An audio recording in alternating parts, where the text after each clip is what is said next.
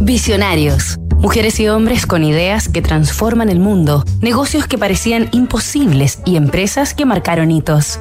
No dejes que los éxitos se te suban a la cabeza ni que los fracasos te invadan el corazón. Marcos Galperín, el libre gigante. Esta semana en Visionarios estamos conociendo los orígenes y evolución de la empresa Mercado Libre y a su fundador Marcos Galperín, la persona con la mayor fortuna de Argentina en la actualidad.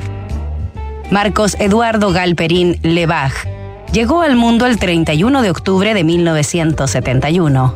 Nació en una familia bonaerense de excelente situación económica y de tradición empresarial, fundadora y propietaria de Sadesa, una de las compañías líderes de la industria del cuero a nivel mundial.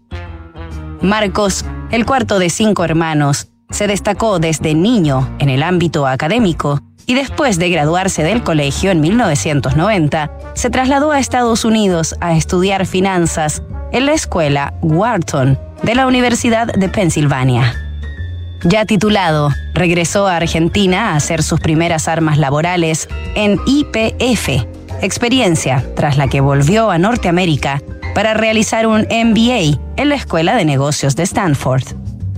En 1999, el año en que finalizó sus estudios, se le ocurrió la gran idea de su vida, una plataforma que transformaría el comercio en América Latina, que llevaría por nombre Mercado Libre.